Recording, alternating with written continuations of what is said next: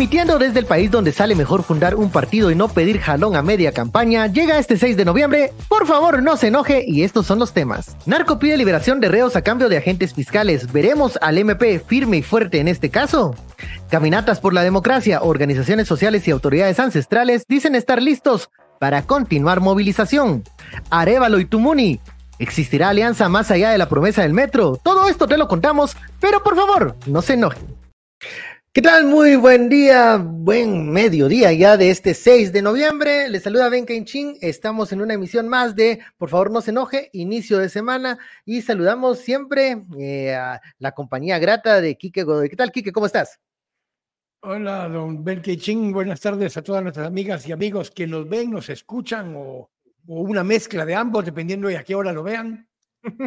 Para todos aquellos que disfrutan o tienen la tarea de monitorearnos, también les saludamos. Estamos, ya lo saben, por eh, las redes sociales. También estamos en la red TV, eh, transmitiéndose en, el sistema de cable. Y bueno, eh, vamos a comenzar con algo que habíamos mencionado, creo, hace más de un mes, por algunas noticias de incursiones en el área, en la frontera con con México, por Chiapas, allá por eh, San Marcos, eh, Huehuetenango, una nota que hablaba de la presencia mm, más fuerte de organizaciones, posibles organizaciones criminales eh, ligadas al tráfico de sustancias. Hoy se conocen más detalles de lo que ocurrió un 25 de septiembre.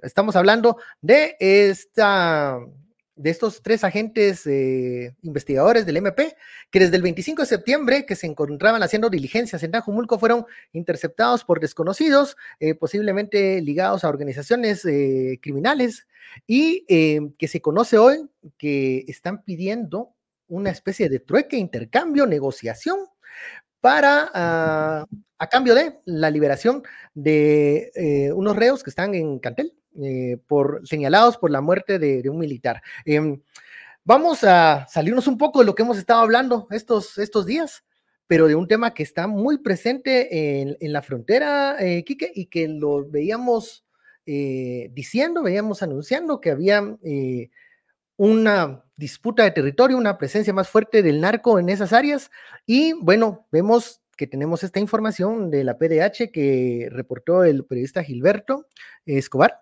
de la hora y que eh, nos vuelve a traer este tema a colación.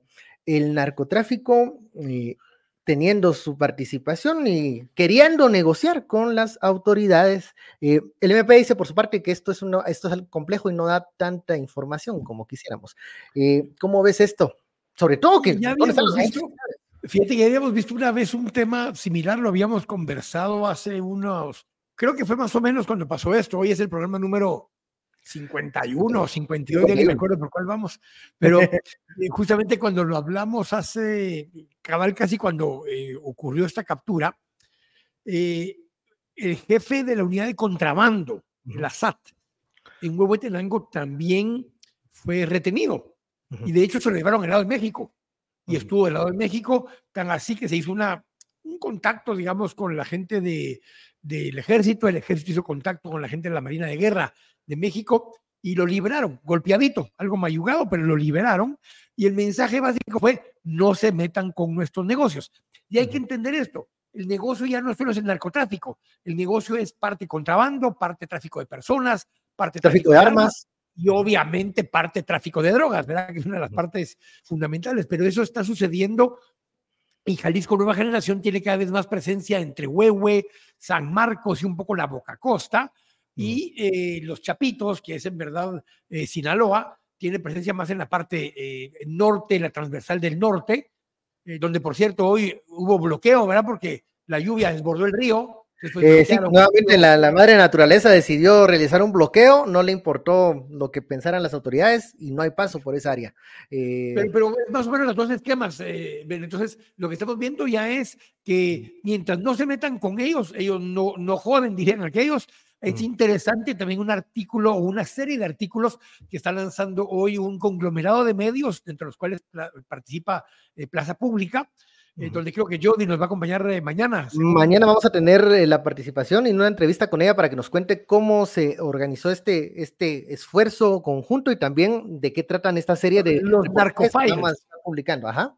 los narcofiles. Los narcofiles, así es. Un, leak, una, una, una, filtración de información que hubo en Colombia, donde se plantea un poco cómo está la dinámica de esta. Y es que parte del tema surge porque en Guatemala ya no somos solo un lugar de tráfico, sino que ya también se está produciendo algunas de las, de las drogas. Cocaína en este caso es parte de lo que se está planteando, que en algunas zonas ex cafetaleras se ha empezado a plantar coca y que también se está procesando la, la pasta acá para reexportarla. Así que dejamos de ser solo un lugar de tráfico para ser un lugar de producción también.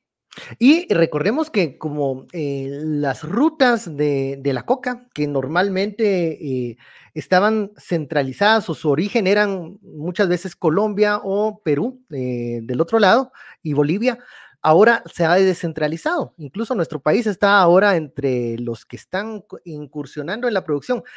Ustedes dirán, pero ¿y no que el fentanilo estaba sustituyendo al, mm, es cierto en Estados Unidos, pero las rutas de la coca se están yendo hacia otros lados. Incluso hay ahora laboratorios que están del otro lado, saltando el charco eh, en Europa. Entonces, digamos que hay una reconfiguración de las rutas y también de los mercados destino de este tipo de, droga. Y, vemos por eso también que hay disputa de territorio. Y del modelo de negocio, ven, porque eh, tenemos mucho en mente el tema del tráfico de la droga per se, que obviamente es el, motor de este modelo de negocio pero también todo lo demás, el tráfico de armas, el tráfico de personas, el coyotaje, eh, el contramando en, esos puntos fronterizos, ya que tienen la infraestructura, pues lo usan para, para ambas cosas. La infraestructura y los contactos, ¿no? Entonces lo usan para toda esta red de diferentes negocios ilícitos. Y ojo, que los contactos implica autoridades locales, eh, estatales o federales, digamos, dependiendo del país, donde tienen que ir dando pagos para poder seguir operando en esas áreas fronterizas o en el lugar de tránsito. Por eso el tema de que los chapitos y, digamos, el grupo de Sinaloa opera más en Petén, Sayaxché, eh, la parte del transversal del norte hasta eh, Zacapa y Chiquimula, y la parte de Jalisco Nueva Generación opera más en Huehue, que es donde está el roce entre ambas estructuras, en, más en Huehue, hacia San Marcos y la Boca Costa, y que ya incorpora el cartel de los Lucianos, que es más un cartel local que opera el tráfico de todo lo que entran los lancheros en la costa sur, lo meten a, vehículos y lo mueven hacia el norte. Esas dos estructuras son las que, las que están moviéndose, que son los carteles internacionales que operan con carteles locales.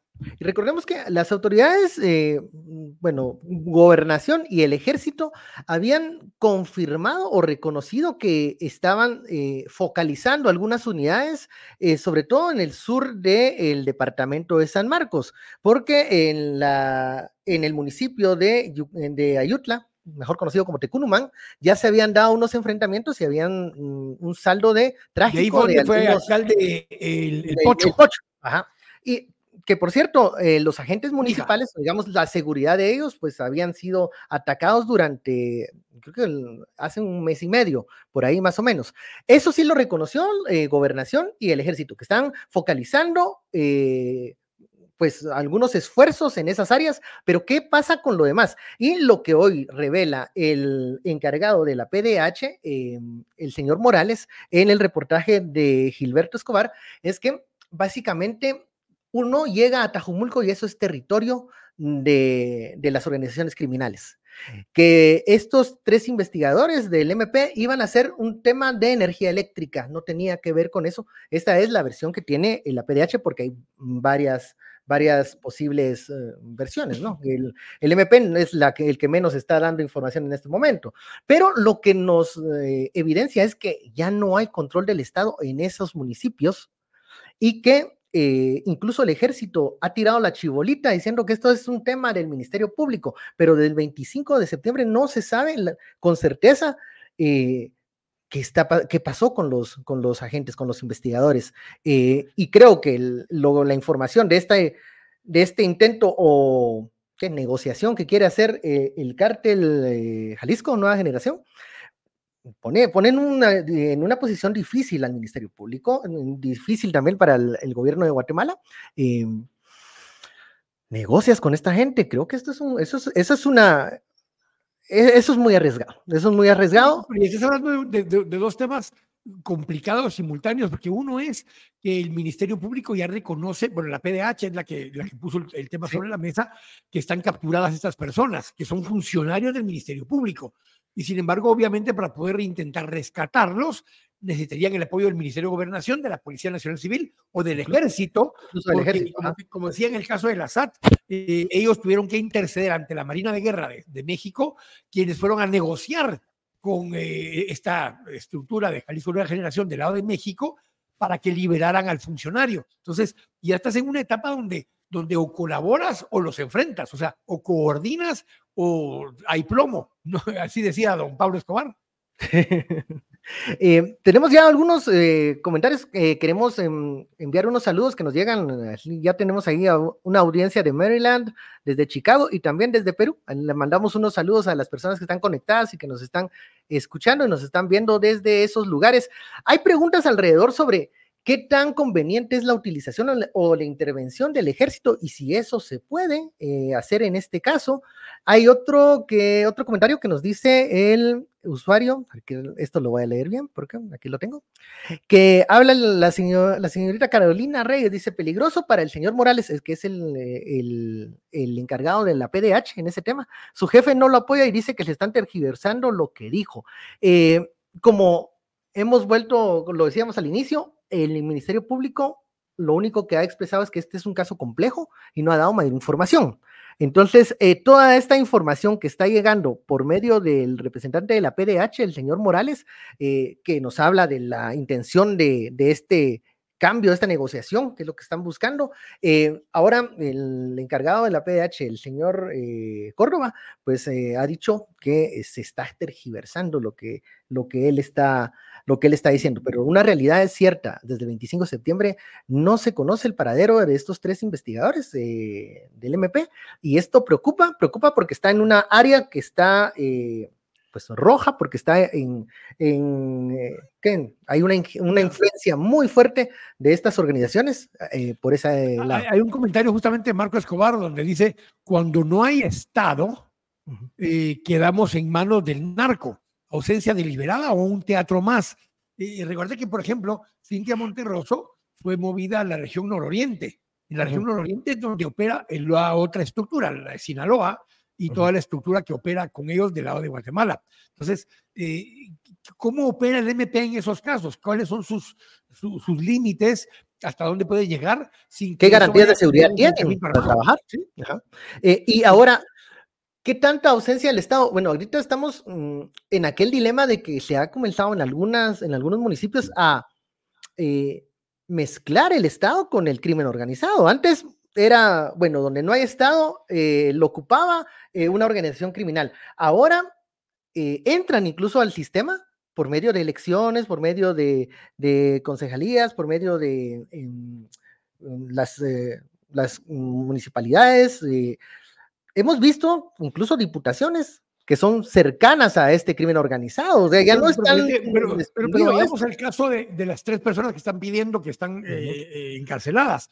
Son amapoleros, son productores de amapola en el sector, eh, que son en todo caso una materia prima que usan estas estructuras para después transformar ya en la, en la en el narcótico de, consumo en los mercados. Entonces, ¿cuánto tenés de relación con las elecciones de alcaldes de esos territorios? ¿Cuánto de relación con los diputados electos en esos territorios? Cuando tienen una gran influencia, tanto en el área de Huehue como en el área, que de ahí siempre se ha hablado del tema de los huistas, están en el listado de la lista Engel varios personajes políticos y no políticos. Uno de los que más se busca es personal operativo de los huistas que está en esa región, eh, que que, cuando empezás a ver esto es cuánto se empieza a mezclar incluso los líos entre Tajumulco y Chihuahua, que son los líos limítrofes, que fue cuando ocurrió esta captura. Cuando, cuando vos empezás a ver esto, parte de la crisis se dio con el estado de sitio que había entre esos municipios por el conflicto limítrofe que hay entre los municipios, pero ese mismo relajo, esa misma ausencia de Estado, como decía Marco Escobar,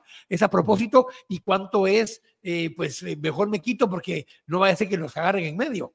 Eh, y, qué tanto este mismo, este mismo caos o este mismo conflicto permite que hayan unos vacíos de poder que llegan a, ocupar y a llenar estas organizaciones.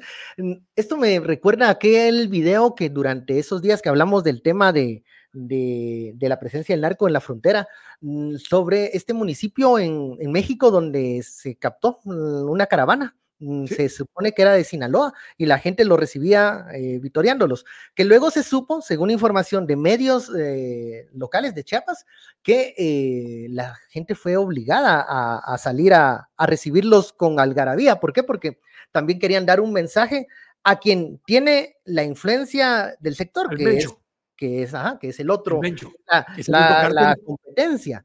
Entonces estamos, estamos, estamos en un fuego cruzado y en ese fuego cruzado están estas, estos tres investigadores que en este momento están eh, retenidos. Eh, y los, y los reos que, como bien acabas de mencionar, pues son gente que le trabaja a estas organizaciones, ¿no? Y, y producen amapola. Producen amapola en el sector que entre el norte de San Marcos, en el altiplano de San Marcos y, el, y casi todo Huevo de Tenango es parte de lo que se está produciendo, que es lo que hablábamos al inicio. ¿Cuánto eh, estamos ahora produciendo parte de esos productos acá, cuánto se transforman esos productos acá mismo al producto de consumo final y cuánto de eso eh, hace que fluya mucho dinero en esa área fronteriza para manejar eh, campañas y toda esta estructura. De, todo ese tema vamos a profundizarlo mañana con la periodista Yori García, porque bueno, él, ella nos eh, va a contar eh, lo que este reportaje que, que, están haciendo en conjunto con otros eh, reporteros acerca de estas nuevas rutas y nuevos territorios de la coca, porque incluso el lugares que se dedicaban al cultivo de la amapola ahora están transformándose en otro tipo de, de cultivos y esto también nos diría que Mm, ya no seríamos solo este país de, tránsito, sino de producción y qué significa eso y qué consecuencias tiene. Mañana, mañana vamos a profundizar en eso. Vamos con el tema 2, que es lo que ocurrió el sábado, las marchas iniciaron viernes, continuaron eh, el sábado y que son un, a ver, y donde se ha eh, expresado que hay una permanente, una asamblea permanente de los de las autoridades ancestrales, porque eh, avisan que están esperando signos, señales de las autoridades de, gobierno para ver si se vuelven a movilizar. También están pidiendo mayor presencia de sus, pues, preocupaciones o demandas al gobierno electo, al presidente electo Bernardo Arevalo. Y bueno, ¿qué está pasando con esta asamblea permanente? ¿Nos iremos nuevamente a una movilización masiva? ¿Es esa la, la, la eh, el, siguiente paso? Lo, que han planteado, yo creo que hay dos cosas que hay que entender. Uno, ya demostraron que si quieren, pueden. ¿A qué me refiero? Que si quieren cerrar el país, lo pueden cerrar. Eh, digamos, ya no necesitan volver a demostrar que tienen esa fuerza. Ya, ya lo demostraron en una ocasión. Creo que el mensaje que han mandado ahora es, miren, vamos a regresar a ir a pararnos frente a las instituciones que están generando estas crisis, frente a las instituciones que están promoviendo el que el golpe en cámara lenta, como dijo Bernardo Arevalo, se siga dando. Vamos a ir frente a esas instancias para hacerles ver que queremos que se respete la voluntad popular. Ahora, el mensaje de fondo es, y no hacen caso, si siguen con esto, si siguen hostigando al sistema, ya se dieron cuenta que si queremos, podemos parar el país en un santiamén. Eh, algo así como parafraseando lo que decía la fiscal Consuelo Porras cuando acababa de, con primero, primero, segundo año de su mm, primer mandato, van a estar vigilantes. Vigilantes de lo que esté ocurriendo, vigilantes de lo que pueda pasar. La presencia frente a las sedes continúa, siempre con los ingresos para no justificar eh, la aplicación de aquella resolución que con muchas ganas quisieran algunos que ya se estuviera... Eh, la eh, declaratoria de guerra, decimos. no, no, no, porque nos va, e, eso no se puede decir porque el Ministerio Público ante juicio y nosotros ni tenemos ante juicio, entonces, pero sí, digamos, sacar el, el machete de su vaina. Eso no ha pasado, no, las autoridades ancestrales han dicho que no quieren llegar a ese, a ese punto, por eso se mantienen en, en las sedes, que es una permanencia que, que, que, es difícil de mantener también, o sea, hay que reconocer esa, ese, ese esfuerzo. Y, también, también hay los dos temas. Uno, la misma conflictividad, diferencias que pueden haber entre actores y sectores. Vimos a la alcaldesa indígena de Palín, Alida Vicente, si no recuerdo, hablando acerca de Doña Leti Leguario y hablando de Carmen Reina, creo que es la persona que identificó, que le decía que bájele, eso no es políticamente correcto, no siga con eso, y empezó un zipizape ahí, le apagaron el micrófono. salieron a luz, digamos, salieron a luz, bueno, y después de cuánto tiempo de, de, de, Porque diferencias hay, y ese tipo de cosas se van a dar constantemente entre grupos que no son 100% alineados, ven, sino que tienen puntos en común, pero diferencias entre ellos drásticos. De hecho, parte del reclamo era para doña Leti Teleguario, porque le decía que ella estaba, ya había estado de funcionaria y que ahora estaba otra vez ahí. Que, entonces, empezaron un poco con esos, con esos dilemas, ven. Y eh, recordemos que como se han dado algunos acercamientos con otros sectores, siempre van a haber eh, impresiones eh, distintas de lo que eso significa y lo que eso pueda implicar otra queja que, expresó bastante de manera. acabas de decir, vamos a hablar en el tercer tema. Ah, tiene que ver con la reunión con el alcalde de la ciudad de ah, eh, ajá, de, los, sus nuevos amigos. Vamos a ver, pero, pero antes de llegar a eso, otra de, la, de las, digamos, preocupaciones de la, de la autoridad ancestral, doña Álida, era que sí habían relegado un poco a las autoridades eh, ancestrales mm, mujeres dentro de este sistema de asambleas y de diálogo. Em, y bueno, ese es un llamado de atención también para, para la misma asamblea permanente que tiene que aprender a escuchar mejor y de manera más detenida estas expresiones que como hemos dicho se van a dar siempre, no van a haber acuerdos al 100%, pero cada una de, las, de los disensos se tiene que escuchar con respeto y dándole su importancia y su lugar. Interesa otra, otra dinámica, Ben, porque este es un tema que está sobre la mesa. Estas estructuras de organizaciones ancestrales tienen por naturaleza, y a ver si no nos fonean con lo que voy a decir, de ser con mucha más presencia de hombres. Hay muy poca presencia de mujeres en las estructuras, la misma lógica de que son más conservadores, que es una estructura más ancestral, el rol del hombre y la mujer dentro de las estructuras hace que cuando surgen lideresas, ya sea como el Leguario en otro eh, ámbito o como Alia Vicente u otras lideresas que están posicionándose, el, el manejo de la relación entre hombres y mujeres dentro de esa estructura es también parte de esa dinámica que se tiene que tener con mucho cuidado, especialmente en los momentos en los que se está viviendo una transición que va a generar roces entre distintos actores.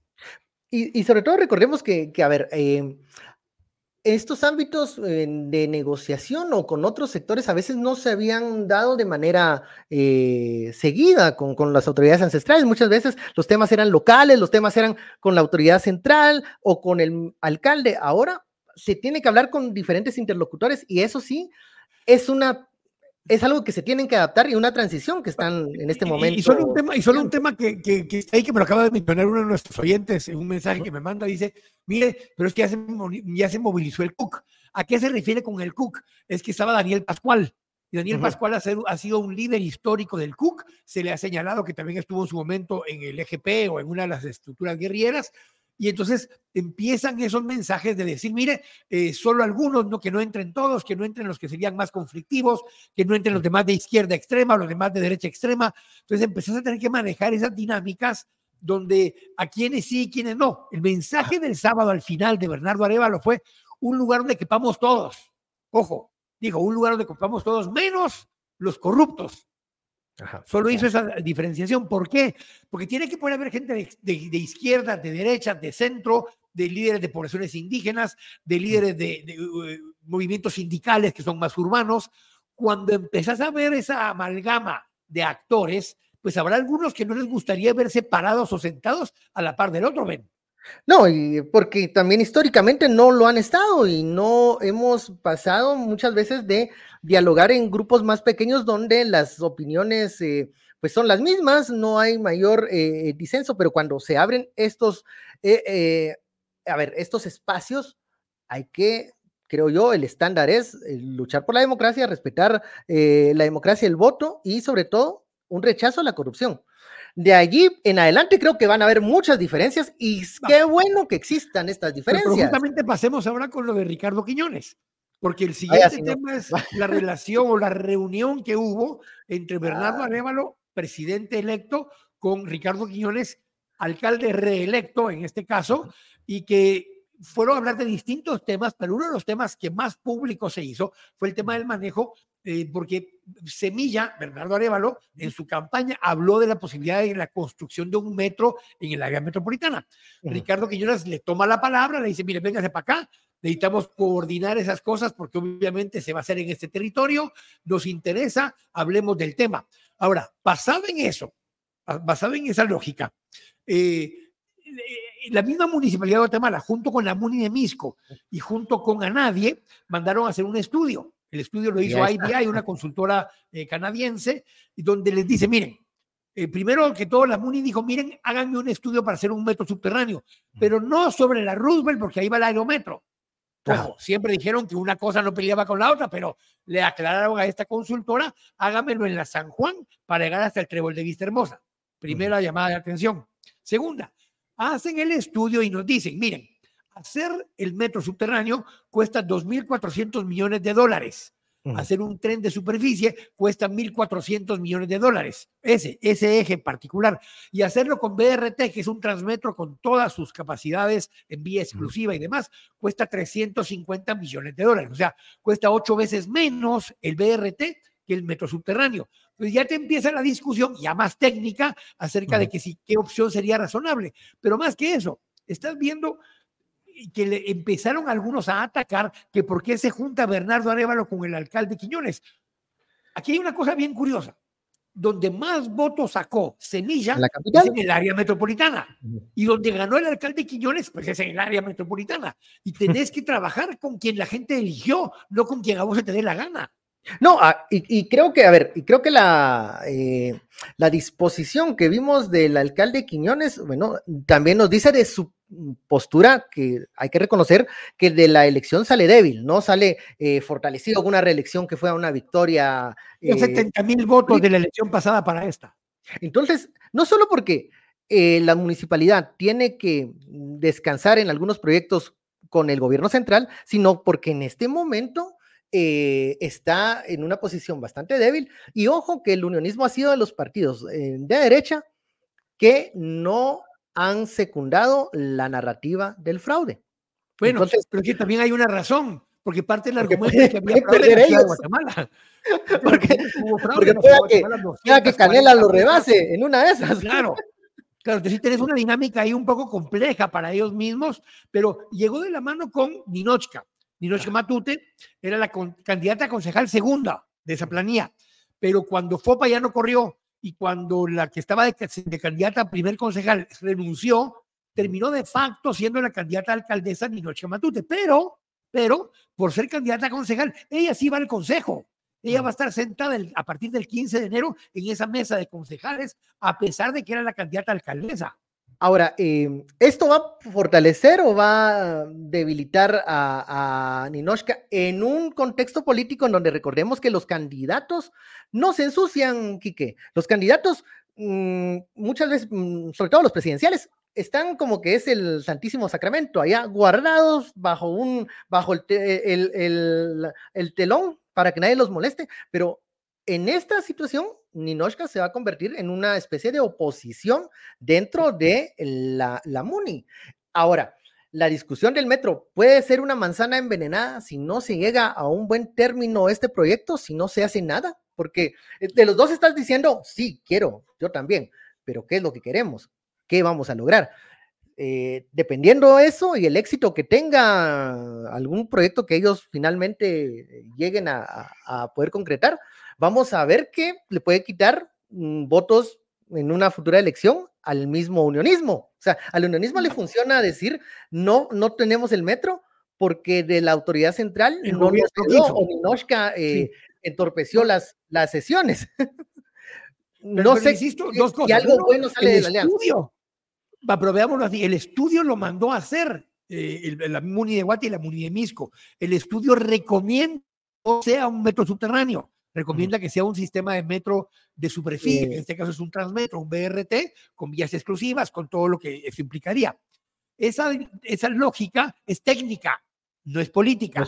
Esa lógica de que lo que conviene es hacer un BRT es una resolución técnica. La propuesta política era el metro subterráneo. En la misma Ciudad de México, sobre insurgentes, montó una especie de metro, un BRT. Eh, ¿Por qué? Porque era lo que era más viable Para ese trayecto. Y a costo-beneficio lo que mejor funcionaba. Ahora, eh, lo que, lo que nos pregunta Carolina Reyes es, ¿por qué cambió Quiñones al recibir a Révalo? Aquí hay otro dilema. Él, como, como alcalde electo, está recibiendo al presidente electo. Él nunca puso en duda las elecciones, y regreso a lo que dije hace un momento, nunca puso en duda las elecciones porque se había puesto en duda la elección misma del alcalde. porque era la elección de Bernardo Arevalo era poner en duda su misma elección. Ajá, porque así fue al inicio. La gente de valor, la gente de Suri se pelea con él y lo empiezan a atacar de Chairo, porque él estaba reconociendo el resultado, que era obvio. Si él no conocía el reconocía el resultado, pues tampoco era alcalde electo él, pues. Pero recordemos que tampoco querían verse juntos todo el tiempo. Aquella reunión en donde eh, Bernardo Arevalo convoca a los alcaldes para decirles, miren, eh, vamos, por y cuenta nueva, eh, de Santa Catarina y de la ciudad capital, llegan el segundo al mando, creo yo. Que sí, el concejal primero, en el caso de Guatemala, primero. Entonces, también como, o sea, vamos con vos, pero porque tampoco nos conviene para que no haya ahí un, no sea que mañana no amanezcamos como alcaldes, pero tampoco queremos ir de ahí echándote la mano, el, abrazo, porque tampoco van cargando la profesión, pero van hacia al ladito echando el incienso. Entonces yo, yo veo que, que, que, estuvo bien, fue institucionalmente algo, creo que los dos se benefician de esa reunión, a pesar de las críticas de los de, los de Hueso Colorado de ambas agrupaciones. Tenemos que entender que una cosa es ser candidato y otra cosa ya es ser la persona electa. Y el presidente, para empezar, tiene que poder trabajar con todos los alcaldes, no importa de qué partido los hayan electo, así sean narcoalcaldes. Lamentablemente le toca trabajar con quien el, pueblo eligió. Y a los alcaldes, especialmente alguien como de Ciudad de Guatemala, tiene que reconocer, y Ricardo Quiñones lo ha hecho, que no tiene la capacidad financiera solita, la MUNI de Guate, de hacer proyectos de gran envergadura. Terminar el anillo periférico, hacer el anillo periférico metropolitano, si es el caso, hacer un sistema de transporte masivo, cual sea que sea la tecnología. Ambos se necesitan. El presidente no puede hacer sus proyectos sin la participación del alcalde. Yo poner un ejemplo que estuvo de moda ahorita, Shaya Pishkaya. Shaya es un proyecto que lo financió 100% el gobierno central. Y en ese momento eran gobiernos militares. ¿Y se lo financió a quién? A Meme Colón. Los gobiernos militares le hicieron Shaya Pishkaya a, a Meme Colón porque era necesario para la ciudad no para el partido, no para el FUR, que era el partido de, de Meme Colón, lo hicieron porque era necesario abastecer de agua a la ciudad y montaron esta planta del tesoro para capturar agua del río eh, y del río Pishcaya y traerla en tubería a la ciudad de Guatemala para distribuirlo en la ciudad. Eso es parte de sentido común de poder gestionar eso es eh, cómo deben actuar coordinadamente las diferentes autoridades. Ahora, veremos, Quique, después del apretón de manos de Quiñones y de Arevalo, ya no veremos en aquellas escenas como la de Zamora que estaba eh, jaboneando en la Comisión de Finanzas. Eh, la pues si lo sigue jaboneando, se van a quedar sin subsidio para el Transmetro, dijo aquel. Bueno, pues veremos las consecuencias que puedan tener este, por lo menos, apretón de manos inicial entre el presidente electo y el alcalde de la ciudad capital, el señor Ricardo Quiñones. Ya se nos terminó el tiempo mm, de, de, esta media hora de actualización informativa. Les agradecemos a todas las personas que nos enviaron sus mensajes. Les recordamos que estamos en redes sociales, en las diferentes cuentas, para que nos se suscriban, le den eh, compartir y le den me gusta a cada uno de estos episodios para que lleguen a más personas. Y que también estamos en la plataforma de podcast para aquellos que quieren escucharnos y que no nos quieren ver, porque lo entendemos perfectamente. bueno, terminamos, Kike, eh, a tiempo todo. Muy bien, vamos a estar pendientes de lo que pueda suceder y les hacemos la invitación para que mañana estemos a esta misma hora, acá en Por favor, no se enoje, media hora que se muy rápido. hoy, por favor, no se moje y también, por favor, no se enoje, porque hay mucha agua lleven su paraguas y tómese un té de tilo para no enojarse, pues. Bueno, muy buenas tardes y nos vemos mañana. Chao. Nos vemos mañana. Bueno, Kike.